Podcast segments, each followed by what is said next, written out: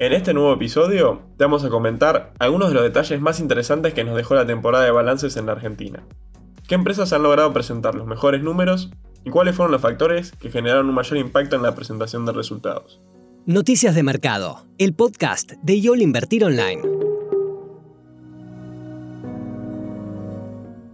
En la edición de hoy hablaremos en detalle del sector energético, el de materiales y el financiero, con el fin de indicar en qué estado se encuentran las empresas de cada uno de estos rubros, según sus resultados correspondientes al cuarto trimestre del año pasado. En primer lugar, vamos a comenzar detallando el desempeño del sector de energía. Lo cierto es que en esta oportunidad hay algunas empresas que valen la pena ser destacadas. Por un lado, no podemos dejar de mencionar que los problemas referentes al congelamiento de tarifas siguen vigentes, y, por ende, continúan limitando al sector. Sin embargo, yendo a lo positivo, Dentro de las empresas que anunciaron buenos resultados y que registraron mejoras respecto al trimestre anterior, como al mismo periodo del año pasado, se encuentra la estrella del sector, Transportadora Gas del Sur.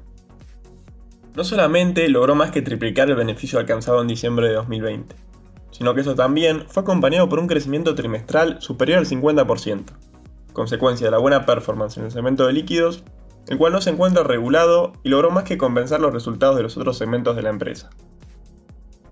Adicionalmente, en el sector energético, destacamos a Pampa Energía y a IPF. En lo que respecta a IPF, su buena performance se explica principalmente por el aumento de ventas. Las mismas crecieron un 56% interanual, habiendo totalizado 3.620 millones de dólares. Si bien los precios de los combustibles se mantuvieron sin cambios desde mayo de 2021 y recién en febrero de este año se ajustaron un 9% en promedio, otros productos, que representan cerca del 20% de las ventas de IPF, pudieron replicar los altos precios internacionales. A la muy buena performance en cuanto a ingresos, debemos también añadir el buen manejo de la deuda. La petrolera de bandera argentina logró mejorar todos los indicadores de solvencia, reduciendo así su deuda en términos netos en unos 184 millones de dólares.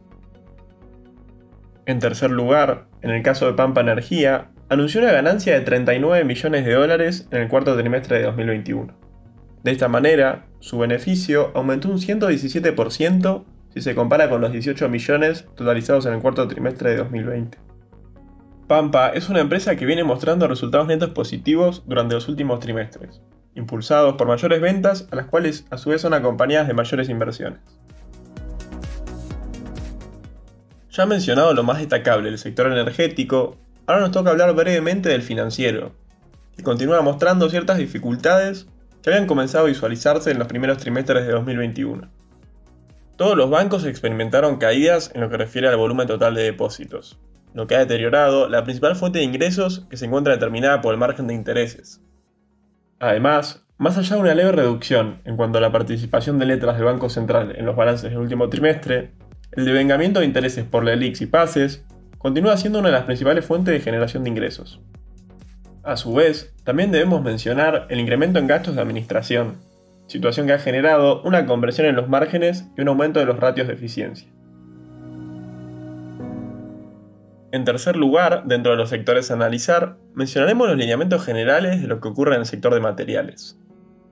Si bien continúa siendo uno de los rubros más sólidos, la suba registrada durante el año pasado, sumado a una cierta desaceleración experimentada en despachos y ventas durante el último trimestre de 2021, genera que ya no lo consideremos tan atractivo, especialmente como punto de entrada para inversión. Precisamente, en este sentido nos encontramos con algunas rigideces, donde Aluar, por ejemplo, aún mantiene su nivel operativo en el 75% de la capacidad, y que por el momento no se encuentran dadas las condiciones para rehabilitar el 25% restante. Este último dato de Aluar es llamativo, más que nada si se tiene en cuenta que el precio del aluminio se encuentra en una clara tendencia alcista, comercializándose a niveles promedio de 2.760 dólares por tonelada, no obstante, en cuanto al precio de la alúmina, principal materia prima que utiliza la compañía, la misma descendió significativamente el último trimestre, lo que impactaría en los márgenes de los próximos meses. Pasando a hablar de otra compañía del sector, Loma Negra, la misma obtuvo un beneficio que se ubicó un 24% por debajo del alcanzado en el mismo periodo del año anterior, lo que se explica en parte debido al impacto de la venta de sus operaciones en Paraguay. A pesar de las aclaraciones realizadas, Debemos destacar que las ventas mantienen su tendencia alcista iniciada durante 2020. En este caso, los ingresos fueron de 19.250 millones de pesos, lo que representó un crecimiento del 8% sobre el trimestre previo, y una suba de aproximadamente 19% en comparación a los valores alcanzados en diciembre de 2020. Cerrando con materiales, mencionaremos lo que pasó con Ternium. La mayor empresa siderúrgica argentina obtuvo una ganancia de 36.400 millones de pesos en el cuarto trimestre de 2021. Esto representó un crecimiento de casi 158% en comparación a lo alcanzado durante el último trimestre del año anterior.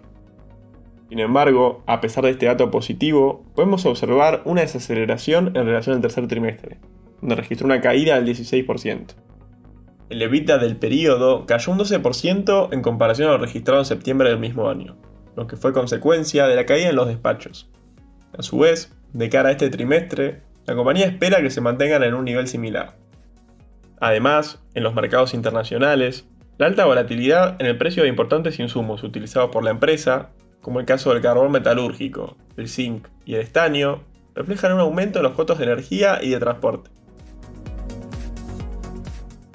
Antes de finalizar, podemos hacer una mención especial sobre una empresa del sector agropecuario, Cresud. La compañía registró una ganancia de 34.900 millones de pesos en el trimestre, lo que representó una considerable suba, casi triplicando el resultado en términos interanuales.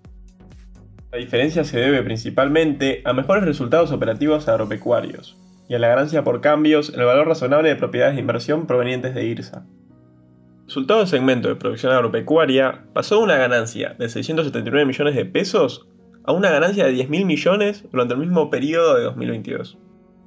Mientras que, en lo que respecta al negocio de propiedades urbanas, también registró una buena performance, reflejando una mejora de aproximadamente el 100%.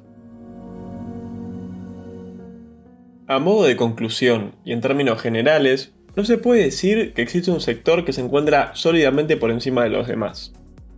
A pesar de esto, en lo que refiere a alternativas de inversión, nos parece interesante destacar las acciones de Transportadora Gas del Sur, Pampa Energía e IPF.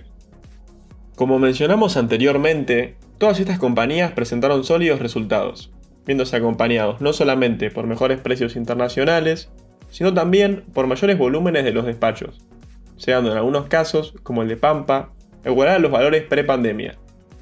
Adicionalmente a los positivos resultados, Debemos agregar que son empresas que se encuentran subvaluadas y que cuentan con recorrido alcista hasta alcanzar los valores post paso, tales son los casos de TGS e IPF.